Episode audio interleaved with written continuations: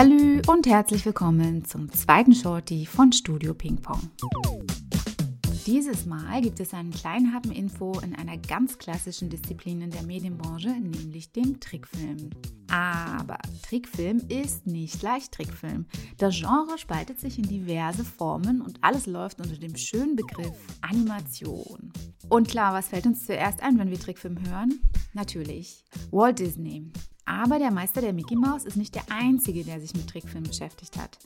Eine der ganz großen und vor allem eine ganz frühe Pionierin ist zum Beispiel Lotte Reiniger.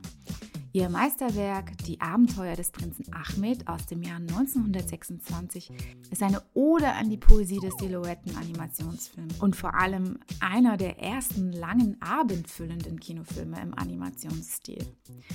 Ein bisschen früher, nämlich 1911, brachte Winsor McKay in den USA seinen berühmten kleinen Comicstrip-Helden Little Nemo per Trickfilm in die Kinos. Und da sieht man schon ganz schön die Verschmelzung von Comicstrip oder Comicbuch und Film. Die ganz frühe Technik der Trickfilme bestand darin, jedes einzelne Bild per Hand zu zeichnen. Also jede Phase der Bewegung wurde gezeichnet. Ganz ähnlich wie beim Daumenkino.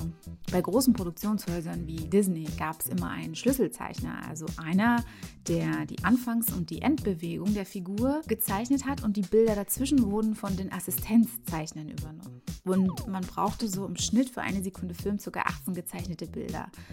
Später erfand man dann die CL-Technik. Äh, CL kommt von Celluloid bei der die Vordergrundbewegung vom Hintergrund getrennt wurde. Also die Vordergrundbewegung wurde auf eine transparente Zelluloidfolie gezeichnet und dann über die Hintergründe gelegt und abfotografiert. Nicht nur die Zelltechnik wurde bei Disney erfunden, sondern zum Beispiel auch, dass man im Vorfeld ein Storyboard anlegt. Damit waren die Handlung und der Ablauf der Story sichtbar und logisch nachvollziehbar für die Zeichner. Unter anderem auf großen Pinnenwänden wurde das angebracht, anstatt es alles nur lose auf Blätter zu skizzieren. Und wie wichtig Storyboard für den Film Film im Endeffekt ist, könnt ihr in Episode 8 von Studio Ping Pong erfahren. Denn da spreche ich mit Mirja Engelhardt über ihren Job als Storyboard-Artist. Aber zurück zum Trickfilm. Denn als der Computer ins Spiel kam, wurde es mal richtig bunt. Nicht nur, dass schneller und effizienter produziert werden konnte, sondern es kam ein ganz neues Genre dazu, nämlich die Liaison zwischen 3D und Animation. Und diese Filme hatten einfach gar nichts mehr mit der tanzenden Maus am Schiffsruder zu tun.